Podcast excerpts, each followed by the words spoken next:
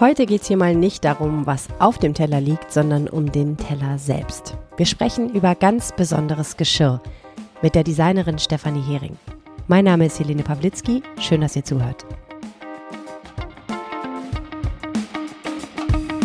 Brunch. Der Genuss-Podcast der Rheinischen Post.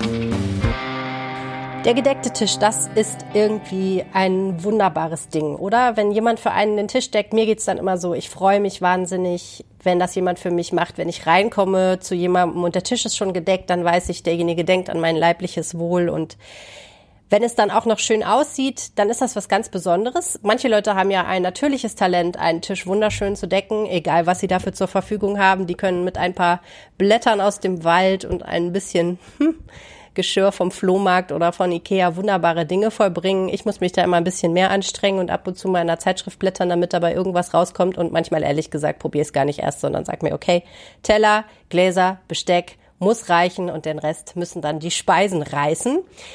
Heute spreche ich mit einer Frau, deren Spezialität der gedeckte Tisch in gewisser Weise ist, denn sie stellt besonders hochwertige Teller, Tassen, Becher, alles Mögliche her, Tischgeschirr, von dem man exzellent speisen kann und was dabei noch richtig, richtig gut aussieht. Herzlich willkommen im Brunch Podcast, Stefanie Hering. Herzlichen Dank für Ihre Einladung und äh, ja, freut mich, wenn wir zu dem Thema uns austauschen können. Ist es vielleicht ein Thema, was ein bisschen unterrepräsentiert ist, oder? Wir reden nicht oft genug darüber, habe ich das Gefühl. Ja, für das, dass es einem ja eigentlich jeden Tag widerfährt, stimmt, müsste man öfters drüber reden und äh, dass die Tische vielleicht ein bisschen in den Hintergrund geraten sind, weil die äh, doch eine Zeit lang das To-Go und das auf Achse sein natürlich ähm, äh, viel im Thema war. Aber ich vermute durch die Vergangenheiten, die wir da in den letzten Jahren erlebt haben, dass es uns nach Hause zurückverschlagen hat, hat es wieder mehr an Wichtigkeit bekommen, weil man so gemerkt hat, okay, was bedeutet es eigentlich, der gedeckte Tisch, es sich schön machen, äh, nur für sich alleine, zu zweit oder dann eben für die Familie, für Freunde. Ich glaube, das hat schon mal, äh, hat einen ordentlichen ich würde mal sagen, kleinen Boost äh, erlebt. Ja. Das äh, kann Ihnen ja nur recht sein. Ich ähm, habe gerade, als ich mir einen Tee noch gekocht habe vor unserem Interview, relativ lange hier in der Redaktion vor dem Schrank gestanden mit den Bechern und ähm, meine Wahl ist ich gefallen auf diesen wunderschönen. ich habe den Weihnachtsbecher genommen. Ich bin heute den ersten Tag okay. nach dem Urlaub wieder da und ich wollte noch ein bisschen den Weihnachtsspirit. Ähm, ich habe keine Ahnung, äh, was das ist. Ähm, und ich finde, da zeigt sich schon so ein bisschen in meinem Unwissen äh, ein Problem. Also ich weiß, dass es Porzellan gibt und Steingut. Und ich weiß, dass das ein Unterschied ist. Und meine Mutter hat immer gesagt, wenn was Porzellan ist, dann ist es besonders toll. Das weiß ich noch. Ich weiß noch, dass wir in Läden standen und ich gesagt habe, guck mal, der Teller ist schön. Und sie hat gesagt, nein, nein, das ist Steinzeug, das ist nix. Jetzt habe ich gehofft, dass sie mal ganz basic mit mir ein bisschen eine kleine Warenkunde machen können, bevor wir in die Sachen einsteigen, die Sie machen, okay. die sich vielleicht noch in einem anderen Niveau, auf einem anderen Niveau befinden. Also, wenn man ein Geschirr kauft, was hat man dann dann zur Auswahl und was wäre Ihr Ratschlag? Also es gibt ja, wie Sie gerade sagten, Steingut, Steinzeug, äh, Porzellan, äh, Töpferware, Irdenware. Da gibt es ja viele Dinge, die in der Keramik, äh, Keramik ist der Überbegriff und drunter stehen. Und von all diesen ist Porzellan ähm, das härteste und ich würde mal sagen auch die sozusagen die die Queen äh, of Porcelain an der Stelle ähm, das härteste, das robusteste und deshalb wird es natürlich auch in, äh, im Einsatz wie in Restaurants, in Hotellerie, in, äh, in, in auch wenn es in größeren, ähm, wenn größere Bankette und sowas zur Sache gehen, äh, eingesetzt. Steingut, Steinzeug, das wird niederer gebrannt, also Porzellan, allein äh, Hartporzellan, was wir verwenden, wird äh, knapp 1400 Grad gebrannt und dadurch versintert, verschmilzt der Körper oder das Material in sich, so dass es am Ende keinerlei Wasseraufnahme hat. Also egal, ob die Oberflächen matt oder glänzend sind, da geht nichts rein. Währenddessen Steingut ist niederer gebrannt, die Poren sind offen, es saugt sich mit Wasser voll. Also wenn Sie das in die Spülmaschine stellen, dann nimmt es in jeder Pore ein Stück weit Wasser auf und wenn Sie es dann hinterher noch in die Mikrowelle geben, dann knallt Ihnen das Ding um die Ohren. Und das hat natürlich nicht diesen, diese Härte, diese Kantenschlagfähigkeit drin. Das ist natürlich in der Herstellung kostengünstiger und ist auch in der Sache, wenn man, man kann mit Steingut äh, virtuoser sein in der Formensprache, weil die Stücke nicht diese Schwindung haben im Brand. Also Porzellan schwindet fast um 17 Prozent. äh, wird es mhm. kleiner. Das heißt, du hast hinterher weniger als vorher. Genau. Also der, der, Teller ist der kleiner. Der Teller wird kleiner. Äh, das ist natürlich bei ja. den anderen Materialien nicht so extrem und dadurch äh, wird die Statik äh, beim Brennen nicht so herausgefordert wie bei Porzellan. Also wenn man Porzellan fertigt, muss man schon ein ganzes Team von hervorragenden Handwerkern haben und äh, damit das genauso rauskommt, wie man sich das eigentlich ausgedacht hat. Und das haben Sie. Sie lassen Ihr Porzellan in einer Manufaktur in Thüringen herstellen. Sie sind selber Keramikmeisterin. Ähm, und also Sie wissen offensichtlich auch, wie es handwerklich geht. Aber in, in erster Stelle steht bei Ihnen ja inzwischen, glaube ich, das Design, ne? also wie es ausschaut eigentlich. Ja, also ich habe 92 angefangen und hatte bis 2007 meine eigene Werkstatt in Berlin. Aber schon seit 1999 arbeite ich mit der Porzellanmanufaktur Reichenbach zusammen und das sind äh, perfekte Partner, was das angeht. Wir haben uns sozusagen äh, die Hand gereicht und uns immer weiterentwickelt in dem, was wir da tun. Und ähm, in dem Stil, wie ich es heute herstelle, kann man es nur mit einem großen, wirklich großen Team machen. Und Sie haben recht, also für mich ist die Gestaltung steht im Vordergrund, auch wie sieht der gedeckte Tisch aus und weil Sie vorher sagten, ähm, es wird ja immer, man, wie deckt man, was deckt man, man ist unsicher, was nehme ich jetzt eigentlich? Äh, war für mich, als ich, ich bin ja vor 32 äh, Jahren anstatt gegangen, das ist ja für eine Porzellanmanufaktur, eigentlich sind sie immer noch ein Startup. Ähm, ihre Marktbegleiter sind 300 Jahre alt. ähm, und mhm. da war es für mich klar, also wir speisen heute nicht mehr äh, Klar, wir speisen noch in dem Sinne wie früher, dass wir ähm, Vorspeise, Hauptspeise, Nachtisch, sowas haben, aber wir sind natürlich anders unterwegs, wir sind internationaler unterwegs. Wir haben einen Tag, wo wir vielleicht die Sushis machen und am nächsten Tag äh, die französische Coq au vin und äh, daraus äh, findet dann doch die Pommes statt. Ähm, mhm. Und genauso gut äh, kann man nur von einem Land, wenn man so etwas produziert äh, oder nur von Europa nicht leben. Also man braucht die internationale Klientel und deshalb deshalb ähm, war das für mich wichtig, ein Geschirr zu entwickeln, was wie ein Bausatz funktioniert, wo jeder nach seiner Lust und Laune und wie er gerade seinen Lebensstil pflegt, etwas daraus entnehmen kann, es sich auf den Tisch stellen kann und ich garantiere dafür, dass es immer funktioniert. Also die Vorleistung, die in der Gestaltung getätigt wird für diese große Kollektion, ähm, das ist sozusagen das, was wir leisten und der Kunde kann hemmungslos zugreifen. Ja, da habe ich natürlich Ihnen jetzt auch gerade Unrecht getan, als ich gesagt habe, Sie sind in erster Linie dafür verantwortlich, wie es ausschaut. Sie sind natürlich als Designerin auch verantwortlich dafür, dass es funktioniert. Wenn man genau. sich aber in Ihrem Shop umschaut, also entweder ähm, in Berlin im äh, Showroom oder eben online, wie ich es getan habe, dann sieht man, da ist schon eine große Vielfalt auch da. Ähm, Sie haben verschiedene Kollektionen und da hat sich ja auch, glaube ich, über die Jahre einfach so ein ganzer, wie Sie sagen, Baukasten, aber auch einfach so verschiedene Elemente angesammelt, ähm, die unterschiedliche Geschmäcker treffen. Bekannt geworden sind Sie aber dafür, dass Sie mit Biskuitporzellan gearbeitet haben. Können Sie erklären, was das ist? Ja, Biskuitporzellan, das ist das reine blanke Porzellan, nicht abgedeckt durch eine Glasur, sondern rein den Rohstoff verwendet. Und als ich mich 92 ans Werk gemacht habe, mich damit selbstständig zu machen, was für mich, ähm, ich bin ein sehr, äh, mir ist das Material immer sehr wichtig und von der Gestaltung her bin ich eher ein Materialfetischist. Also ich arbeite für das Material und mit dem Material.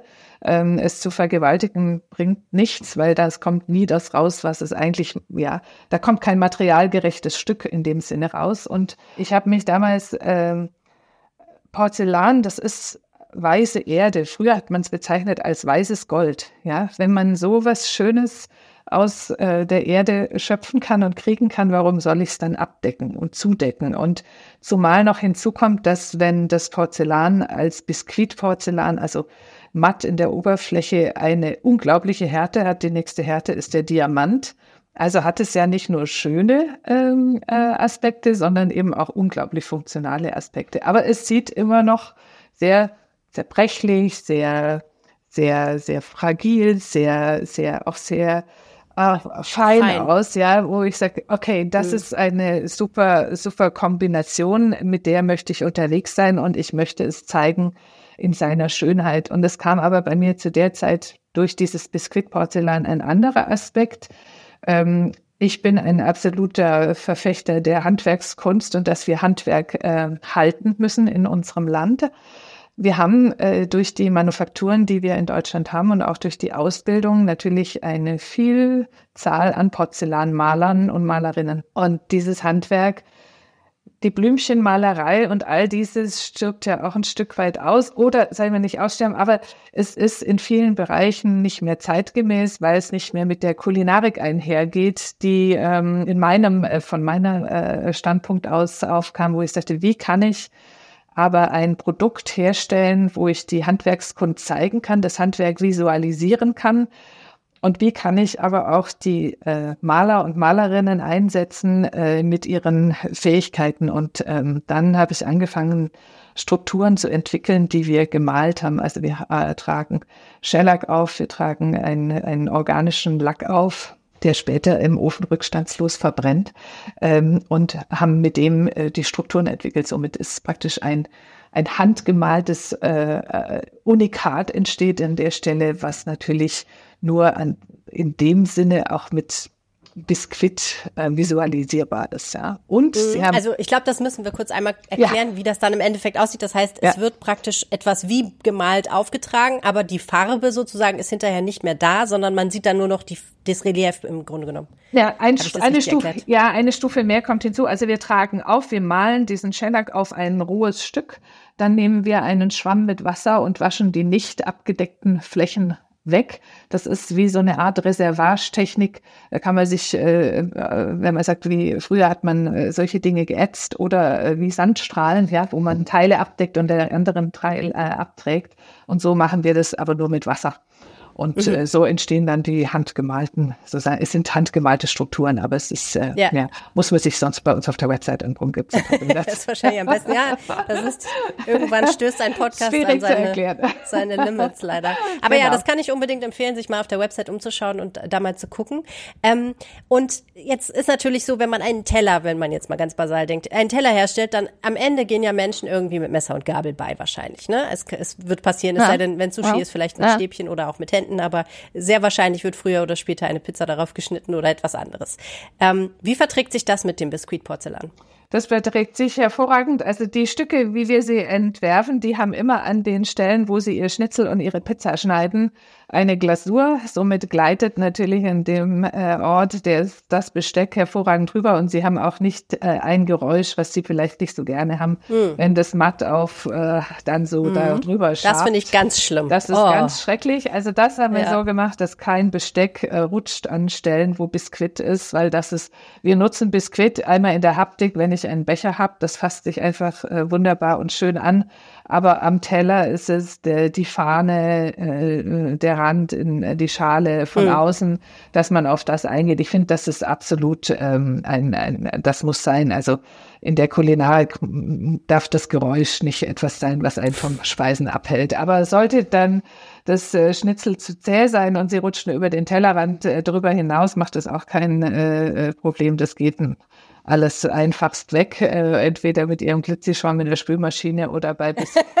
bei Biskuit können sie sogar äh, den, äh, die Chlorbleiche drauflegen oder die, den Schleifpapier ansetzen. Also das ist das, ähm, äh, die Härte, ähm, ist natürlich beeindruckend. Und früher hat man das in der chemischen Industrie verwendet, äh, weil Biskuit ist gegen Säure und Lauge resistent. Ja, und äh, das, was Sie herstellen, muss auch sehr, sehr robust sein, ähm, bei aller Feinheit und Schönheit, denn Sie arbeiten sehr häufig auch mit Gastronomen zusammen. Ja. Sehr viel in der Spitzengastronomie liest man überall. Ja. Ähm, haben Sie einen Lieblingspartner in der Gastronomie, von dem Sie uns erzählen können, wie so eine Zusammenarbeit läuft? Denn die haben ja wahrscheinlich was im Kopf, was sie damit machen wollen. Die wollen ihre Speisen darauf ja präsentieren und haben sehr genaue Vorstellungen, was sie haben möchten und was das auch leisten muss in der Praxis. Also wir können es vielleicht an einem äh, der äh, letzten äh, Projekte, die im letzten Jahr stattfinden, vielleicht äh, als Beispiel hier nehmen. Ein äh, Zwei-Sterne-Koch äh, aus London, Tom Sellers, der einen neuen Ort im One Hotel Mayfair eröffnet hat, das Dovetail. Und das Ziel war ein Bistro der Top-Klasse auszustatten. Bistro äh, ist natürlich etwas, das heißt, die starten morgens mit Frühstück um 7 Uhr und das läuft den Tag über durch und äh, bis spät in die Nacht. Und es war das Ziel, dass das komplett in Heringen läuft. Dann entwickeln wir für so einen Ort mit den Köchen zusammen, mit dem Service zusammen und mit den Möglichkeiten, die es da gibt, ähm, bestehend aus sozusagen der Kollektion, die wir haben, aber auch durch Adaption, also ähm, Neuentwicklung äh, wie in dem Falle sind wir sogar noch weitergegangen und haben äh, Produkte entwickelt für die Dessert, äh, ähm, Ice Cream Wägen. Ähm, also so, es entstehen Gesamtkonzepte, die, wir, die wir mit den, äh, den Betreibern dann zusammen herstellen, dass am Ende ein ähm, dieser Kunde wieder ein echtes Signature erhält. Also das sind so äh, Konzeptarbeiten, die wir machen. Die sind natürlich großartig, weil die spielen am Ende äh, die spiegeln eine DNA wieder von beiden Seiten. Mhm. Wir haben aber natürlich auch Kunden, die, wo die Köche ganz genau wissen, ich habe das und das und das Gericht und die sich ganz gezielt in der Kollektion Dinge aussuchen, die ihnen, die zusammenpassen. Wir haben aber auch jetzt heute und morgen äh, Top-Häuser, die ins Haus kommen und sagen, okay, äh, wir wollen uns weiterentwickeln, äh, wir bauen gerade um und ähm, so und so sieht unsere Location aus und könnt ihr mit uns gemeinsam etwas entwickeln, was nachher wirklich ähm, für den Gast diesen äh, Mehrwert einfach am Tisch äh, gibt. Mhm. Und das ist das, was Sie eingangs ja auch sagten, ist, ich finde, wenn man eine Tischgesellschaft gibt oder zu Gast ist, privat wie auch in einem Restaurant, ich finde, es ist einfach eine ähm, der Koch, egal ob er privat oder professionell kocht, es ist eine unglaubliche Arbeit, die da entsteht und eine Kunst. Und wenn die aufgefangen wird und präsentiert wird auf etwas, was dem standhält oder sich auf Aughöhe trifft, dann entsteht für mich ein neues, ein äh, Gesamtkunstwerk dann, wenn man die ganze Tischkultur noch mit hinzunimmt.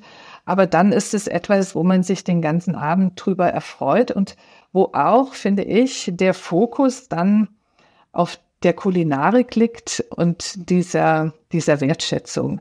Und das ist eigentlich auch etwas, warum ich äh, mit meinem, äh, mit meiner Kunst an der Stelle angetreten bin. Es ist schon ähm, die Wertschätzung, die man äh, den ganzen Produkten und der Arbeit und allem, was da in dem Moment auf diesen, was sind das, zweimal, zweimal einen Meter passiert, dass man das darüber bringen kann, um einfach auch eine ein schöne Zeit zu verbringen. Wenn wir mal kurz ins Private schauen, ich meine, früher war das so, ich weiß das, also meine Großeltern auf jeden Fall, meine Eltern weiß ich gar nicht, ob die mal so richtig investiert haben in ein richtig tolles Service. Aber früher machte man das ja durchaus so, ne? Dann war das vielleicht auch was, wenn Leute ja. geheiratet haben, was sie vielleicht auch einfach früher noch ein bisschen öfter getan haben, als sie es heute tun, in einen jüngeren Jahren. Dann war das der Moment, wo man sich eine so für eins entschied und das dann kaufte und das stand dann im Schrank Schrank und manche Leute haben es öfter verwendet, andere haben es vielleicht nur rausgeholt, wenn es besondere Gelegenheiten waren. Aber gibt es das noch in der gleichen Form, dass Leute sich vielleicht auch ein Stück weit auf so einen Stil festlegen lassen? Ich habe oft das Gefühl, wir sind eher so in so einem Bereich, wo Leute sagen, alle zwei Jahre ändere ich sowieso mein Leben, meine Einrichtung, meinen Job. Ähm, ich möchte gar nicht mehr ein Service, was mich mein Leben lang begleitet und daran dann auch sehr, sehr viel Geld investieren. Das muss man ja auch einfach sagen. Ihre Stücke sind ähm, in einer Manufaktur hergestellt und haben entsprechend auch einen handwerklichen Preis. Also genau deshalb entwerben wir nicht in diesen äh, sogenannten Kollektionen, sondern also in diesen, in diesen Serv abgeschlossenen Servicen, wie man das früher gemacht hat, äh, sondern wir entwerfen wirklich als eine Riesenkollektion, die sich stetig erweitert und wo ich auch mit der Zeit mitgehen kann. Also ich kann vor 15 Jahren was gekauft haben und jetzt steige ich wieder ein, weil jetzt es gibt vielleicht farbige Glasuren, die mich interessieren oder ich brauche ein Motiv, das ich mit integrieren will. Und das ist das, was ich eingangs sagte. Wir garantieren dafür, so wie wir weiterentwickeln, wir nehmen immer die Vergangenheit mit. Also Sie können immer alles dazu addieren und mischen. Und dadurch entsteht für jeden Einzelnen sowohl in den Formen, die man braucht, als auch in den Oberflächen dass es eben mit meiner Zeit geht, ja. mit meinem Lebensstil geht, weil für ja. mich ist das eine Form von Nachhaltigkeit und auch Design ähm, hat damit zu tun, es ist eine das ist wie wenn Sie ein Kleidungsstück von Jill Sander kaufen, was in einer Wahnsinnsqualität gemacht wird und in einer Gestaltung, die zeitlos ist, ja, ähm, das nicht so, nicht zeitgeistig, aber zeitlos ist. Und so äh, äh, machen wir die Formen auch. Die Formen sind abgeschlossen, die sind in sich perfekt. Wir sagen immer, die müssen knacken. Und dann kommt die nächste Form hinzu und dann liegt's am, am dem Kunden, an äh, dem, äh, der sich für sich damit ausstattet, Will ich jetzt eine, einen Becher haben, der eine Gerade hat? Brauche ich das, um mich morgens daran zu erfreuen? Oder nehme ich lieber den, der eine kurvigere Ausformung hat? Mhm. Also wir versuchen, dass wir da äh, so viele Menschen äh, glücklich machen äh, wie, wie möglich. Und dass man. Aber haben Sie den Eindruck, ja. ich glaube, das war meine Frage, dass die Leute das noch auf gleiche Weise zu schätzen wissen und sich auf gleiche Weise damit beschäftigen wie früher? Mhm. Oder weil es ist ja auch schwierig bei dem Überangebot an Dingen, die man mittlerweile hat. Ne? Es, es gibt so viel und so günstig und so eine riesen, riesen Haufen an Billigware, den man kaufen könnte. Ähm, muss man sich ja oft auch gar nicht mehr so gedanklich damit auseinandersetzen und entscheiden. Vielleicht. Ich glaube, da haben wir wahrscheinlich andere Kunden. Also die Kunden, die bei uns mit einsteigen, die steigen an und die äh, steigen ein und die sammeln weiter. Für die ist mhm. es wirklich ein, ein, ein, äh, die, die erarbeiten sich selber eine Kollektion und äh, ich für mich und äh, auch nach draußen, äh, ich, ich sage ja, Hering ist nicht für den Schrank gemacht, sondern für den Tisch. Also diese klassischen Sonntagsservice, ähm, ja, das hat man sich, weil man dachte, man muss sich dann an der Stelle was Gutes tun. Aber ehrlich gesagt, unser Leben ist viel zu kurz, als dass ich die guten Sachen in den Schrank stelle und warte, dass es dann mal einmal im Monat rauskommt. Also das ist ein, ein das sind Stücke, die sind für den Alltag gemacht, sind nicht nur schön, die haben natürlich äh, ihren Preis, die haben ihren Preis, aber nicht, äh, weil wir jetzt sagen, wir müssen da äh, ein Markup draufhauen und unendlich reich werden damit, sondern die haben tatsächlich diesen Preis, der die Herstellung erfordert, der ähm, die Handwerker, die dran sind und natürlich die Energie, die, die drin steckt. Äh, und dadurch entsteht, wenn man Manufakturbetrieb hat, made in Germany, ähm, kommt eben unterm Strich etwas raus. Das ist was anderes, wie wenn ich ein, äh, eine Produktion habe, die, die von der Maschine gemacht wird und die mit der Robotertechnik durchgeht. Das sind einfach zwei Ansätze und somit kann ich das wie in der Mode auch. Also ich kann die Haute Couture, Pret-à-Porter, ich kann aber auch zu einem äh, äh Billiganbieter gehen ähm, und hol mir meine äh, fünf bis zehn Euro Teile ähm, und aber wenn man jetzt unsere Gesellschaft betrachtet, alle diskutieren über Nachhaltigkeit, dann muss man schon überlegen, okay, will ich denn eigentlich ständig stetig wegschmeißen, sondern mir geht's eher drum, nee, sammel doch einfach weiter. Das sind so besondere Stücke, da steckt so viel Energie drin, menschliche wie auch technische Energie, die sollte man eigentlich schön äh, und äh, benutzen und weiter weiter sammeln und ähm, damit leben. Was passiert, wenn es runterfällt?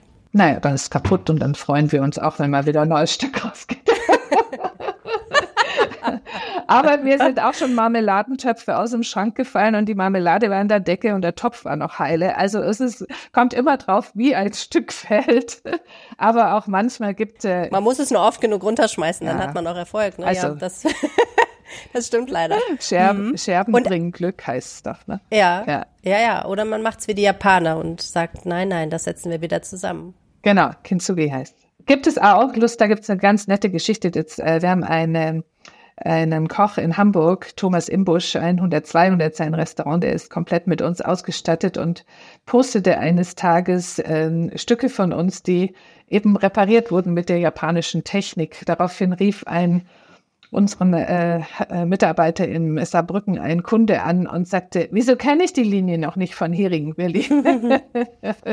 ich wollte okay. gerade fragen, darf der das? Der verändert ja, der verändert ja ihren Entwurf. Also ich muss Ihnen ehrlich sagen, es ist doch ein sehr respektvoller Umgang damit und ähm, ich finde es toll äh, dass das gemacht wird, weil das heißt doch, okay, da ist eine Wertschätzung des Stücks ähm, äh, mhm. äh, dahingehend da. Und ähm, das ist ja eh etwas, wo man auch heute diskutieren muss. Es kommt ja jetzt immer mehr auf oder auch diese, wie perfekt müssen Stücke sein, damit sie äh, unserer, unserer Perfektion standhält. Also wir sortieren natürlich sauber aus und da gibt es dann natürlich auch Stücke, die durch den Brennverlauf oder irgendwelche leichte schwarze Pünktchen oder mal einen Glasurfehler und sowas hat, das ist jetzt ja auch etwas, das gerade in die Diskussion geht. Ähm, wie hat das mit Nachhaltigkeit zu tun? Was passiert da eigentlich? Sind wir dazu ähm, in Europa zu, zu, zu streng in der Sortierung? In Japan ist es was anderes. Da sagt man eher, äh, das Stück ging durchs Feuer, dem sehe ich seinen Verlauf äh, und seine Geschichte an. Ja, also es ist immer der Blickwinkel, die Perspektive, ähm, die ein da rutscht.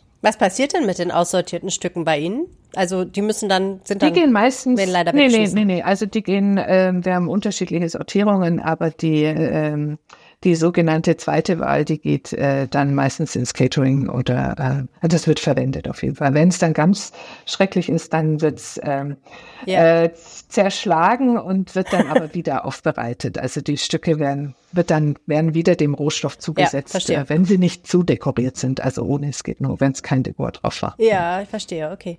Ich stelle mir vor, dass Sie relativ häufig sehr gut essen gehen durch Ihren Beruf auch. Ja, das ist das Problem, dass ich ab und an äh, eine äh, Diät einlegen muss. wobei Weil sie so häufig so gut essen. Wobei gehen. ich sagen muss, also die Küche der gehobenen Gastronomie, die ist eigentlich gar nicht so hochkalorisch. Also es ähm, da finden relativ wenig äh, die Beilagen in einer, in einer, in einer, sag mal da, schwere Stadt. Also äh, die Kohlenhydrate sind da doch recht reduziert, wenn man das leckere Brot am Anfang vielleicht doch weglässt. Also von daher. Aber es sind immer zehn Gänge, ne? Und am Ende summiert sich ja, das dann doch und es ist viel ja, Butter häufig. Muss unterschiedlich. Man sagen. Also sagen wir so, wir waren neulich auf einer World Tour und haben all unsere Kunden einmal um den Globus rum besucht und wir haben kein kein Gramm zugenommen. Ähm, das war auch gut. Also es geht schon. das klingt nach einem beneidenswerten, einer beneidenswerten Reise. Ähm, ja. Und wie gehen die denn unterschiedlich mit ihren Stücken um? Also was sehen Sie da, wie die Herangehensweise ist? Also ich finde es beeindruckend, wenn Sie zehn Köchen die zehn gleichen Teller geben. Sie haben zehn unterschiedliche Bilder und ich kann es eigentlich nur vergleichen mit einem mit Künstlern, mit Malern. Wir liefern ja an der Stelle eigentlich nur die Leinwand. Ja, äh, die Leinwand und den Rahmen. Aber ob so ein Stück in einer Zirbelstube steht, in einem äh, spacigen Outfit oder in einem äh, eher boudoir gediegenen Restaurant, das sieht jedes Mal anders aus. Also es verändert sich oder es geht mit der Situation, mit der Kulinarik, aber auch mit dem Ort um und dadurch ist es wie so ein Chamäleon. Ist schön zu sehen. Es ist wirklich wunderbar. Mhm. Ja, und ich finde, das ist einfach auch so eine ganz spannende Beziehung, die sie dann ja auch haben, weil einerseits sind ihre Stücke ja Mittel zum Zweck, ne? Also die sollen dafür da sein, damit ein Gericht heil ja. und auch schön beim, ähm, beim Kunden, beim, beim Esser oder der Esserin ankommt.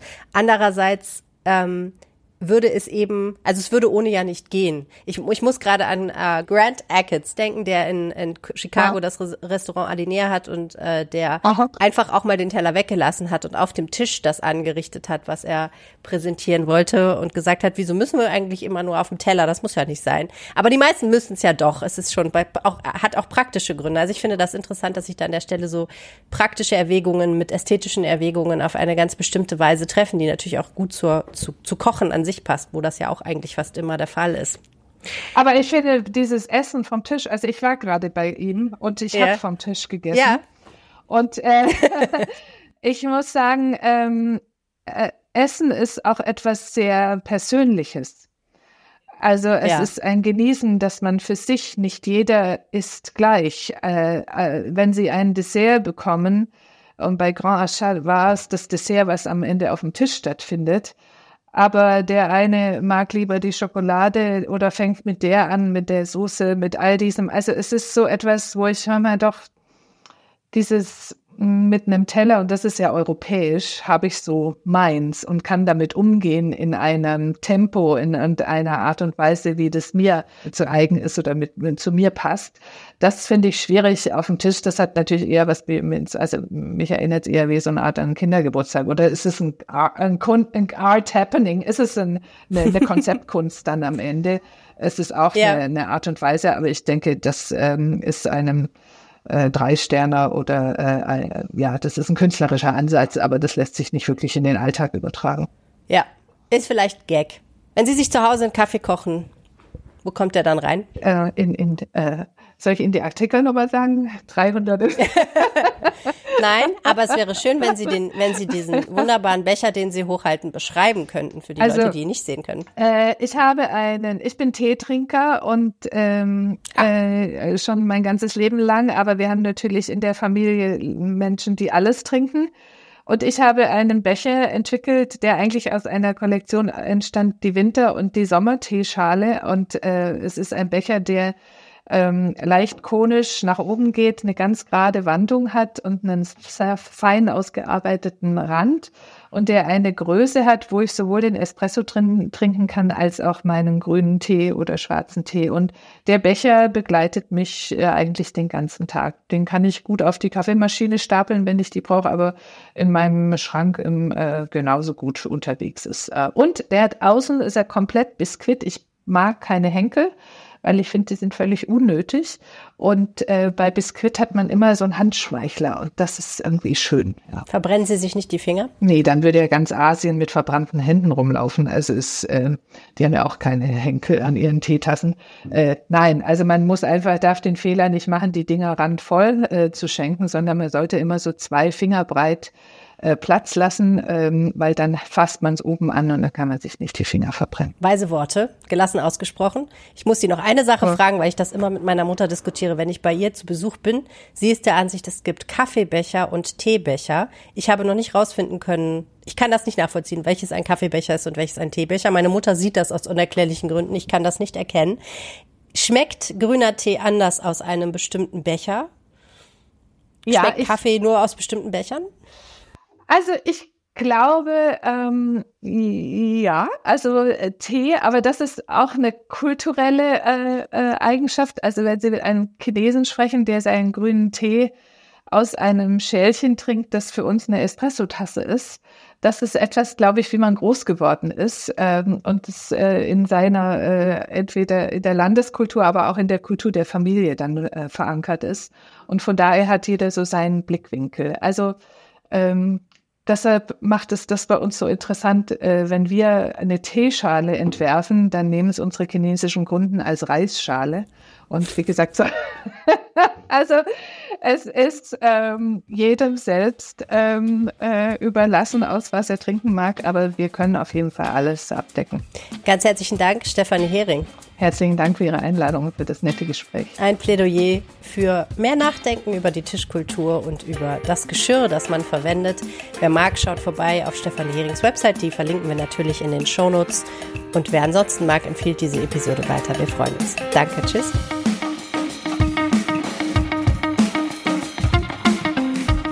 Am meisten Spaß macht Brunch, wenn man ihn mit netten Leuten teilt. Erzählt heute jemandem, den ihr kennt, von diesem Podcast. Danke.